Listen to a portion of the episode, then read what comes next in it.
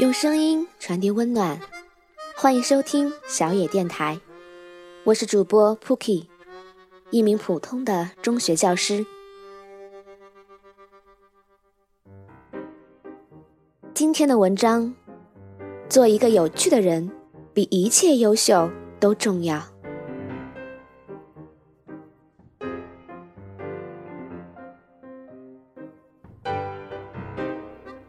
我就是想不通。他到底为什么喜欢他，不喜欢我？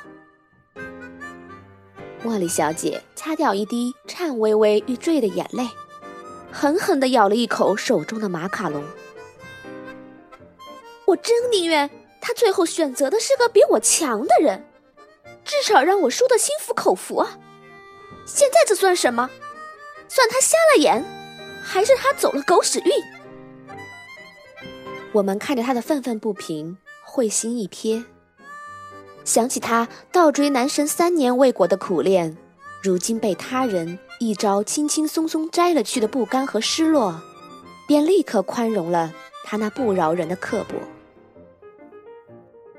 茉莉小姐恶毒的伸出纤纤玉指，那女生大概有这么高，她指指自己的肩膀，大概有这么壮，她比划出。两倍的腰围，满脸都是双下巴，长得一点也不美，也没觉得有多聪明伶俐。他白眼三连翻的，像是背过气去。连王国维是清代人都不知道，还以为是跟周国平一个年代的人，真是贻笑大方。他痛快的吐槽一通，得出结论。这个女生跟他在一起，肯定是那种卑躬屈膝、俯首帖耳、逆来顺受的类型，所以鲜花才总是插在牛粪上。所以啊，你也要赶快去找自己的牛粪。我打趣他，我才不屑跟那些人在一起呢。茉莉小姐嫌恶的撇撇嘴。整天就知道讨论工作、吃喝玩乐和球赛游戏。我喜欢的人一定要有深度，可以谈人生、谈未来、谈文字的灵魂伴侣。他眨一眨明亮的杏仁眼。每天跟公司那些男的一个桌上吃饭，听他们聊天，我都自己在玩手机。他们一个小时聊天的资讯，还没我刷十分钟知乎获得的长进多。抛开失恋之后突如其来的刻薄和怨毒不算，茉莉小姐确实是个内外兼修的优秀美人。就凭她化完妆，活像年轻时候的邱淑贞的模样，和一双大长腿、一副马甲线，就足以胜过绝大多数的同性。偏偏好皮囊下生了一副玲珑心，自学着两门外语，会插花，懂茶艺，好读书。又没有公主病和玻璃心，我看着他袅袅婷婷消失在暮色中的背影，都觉得有点遗憾。果然，爱情这东西全凭感觉，跟个人是否优秀根本无关。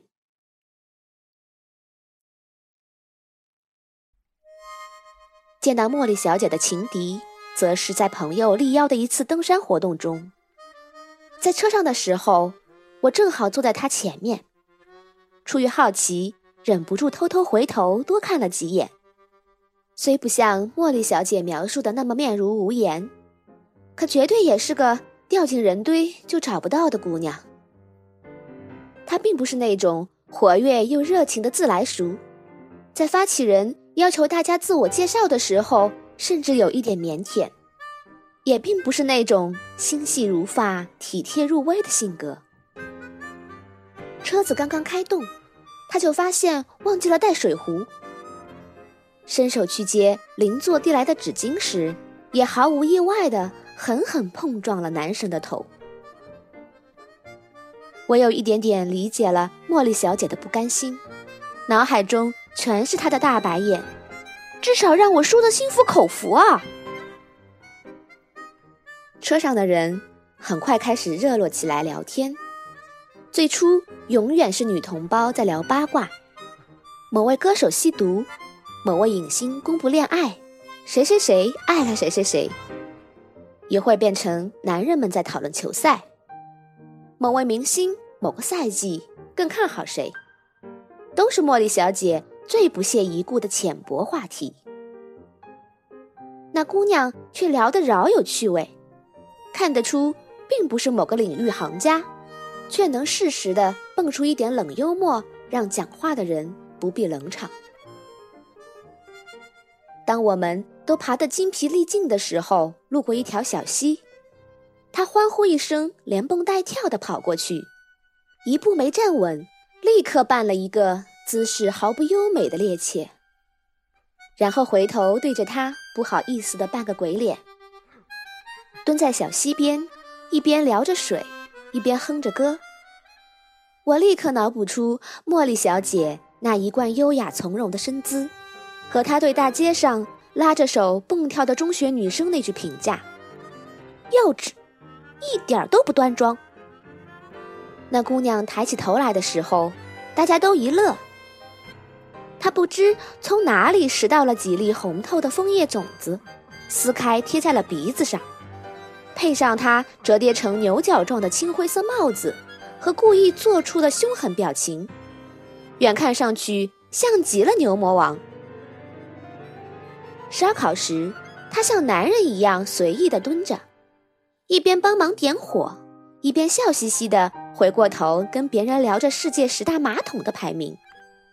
那笑脸在阳光下近乎透明，莫名其妙的就让人忽然有一种感受到生命力的感觉，澎湃又简单，愉悦又轻松。这样的感觉是茉莉小姐不会让人有的。她永远都正襟危坐，永远都挂着标准笑容，维持着优雅的身姿，永远都不会蹲在溪边玩水。喜欢讨论的是黑泽明的电影、阿西莫夫的科幻和黄碧华的小说。从来不屑抚就那些吃喝拉撒睡的世俗话题。也从未恶搞过自己去娱乐任何人。秋日的月亮让人觉得美，接地气的烤红薯却让人觉得快乐。真心话大冒险的时间，有人问男神：“说说你为什么喜欢那谁谁谁？”男神毫不犹豫地回答：“因为他是个有趣的人，跟他在一起不会压抑，也不会觉得无聊。”姑娘在一边羞红了脸，揶揄他：“这样啊，我还以为是你觉得我美呢。”引起一片善意的哄笑。你美，有趣的姑娘最美丽。你有没有觉得，有趣要比优秀更难？做个优秀的人，要靠着一股拼劲，一腔好强。和一副好头脑，而做一个有趣的人，却需要一副赤子般的热心肠。我们生活的这个世界，可能为你的优秀而略微屈服，却从不会因为你的赤子心肠让出一条路来。所以，戴上盔甲永远比坦诚待人容易；相信和接纳，永远都比怀疑与拒绝更困难。你从来被教导要去做个优秀的人，要内外兼修，要腹有诗书，要仪态万方。可从没有人教过你，要去做一个有趣的人和如何去做一个有趣的人，将这无趣的世界活成自己的游乐场。我曾经在少年宫的门外见过一个少年，看上去不过十五六岁年龄，背着小提琴包的身影。挺拔的像是小白杨，可皱着眉头的神情像是个看穿红尘、万念俱灰的老头。远处的草地上，两只小狗在撒欢打闹，十分憨态可掬。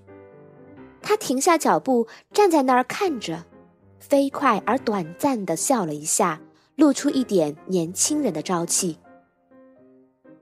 一瞬间，笑容敛去。又像是怕被什么东西抓住一般，低下头，匆匆赶路。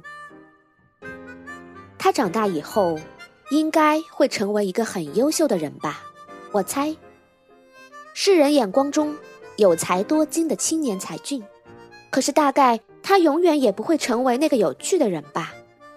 像茉莉小姐一样，优秀着，无趣着，孤单着，在寻找着另外一个优秀而无聊的灵魂。他们大多半的生命力，却早已耗尽在每天维持成熟优秀的外在和与懒散幼稚内心的死磕搏斗中，没有余力爱自己，也没有能力将自己的生命力打通流动给他人。你可以努力，可以严肃，可以内向，可以以一千一万种方式做个优秀的人，但是请千万不要舍弃。自己的有趣，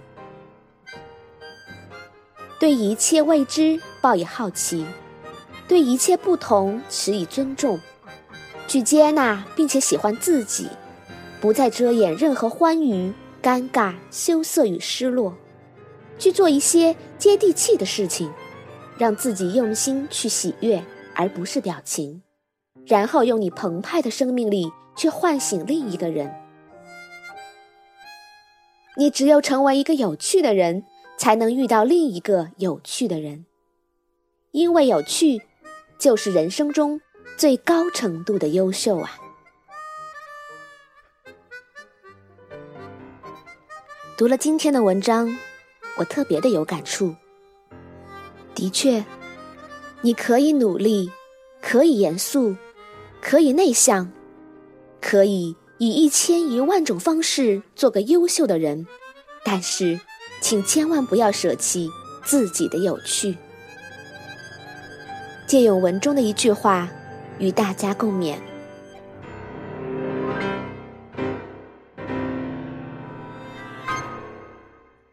本节目由小野电台提供，用声音传递温暖，感谢您的收听。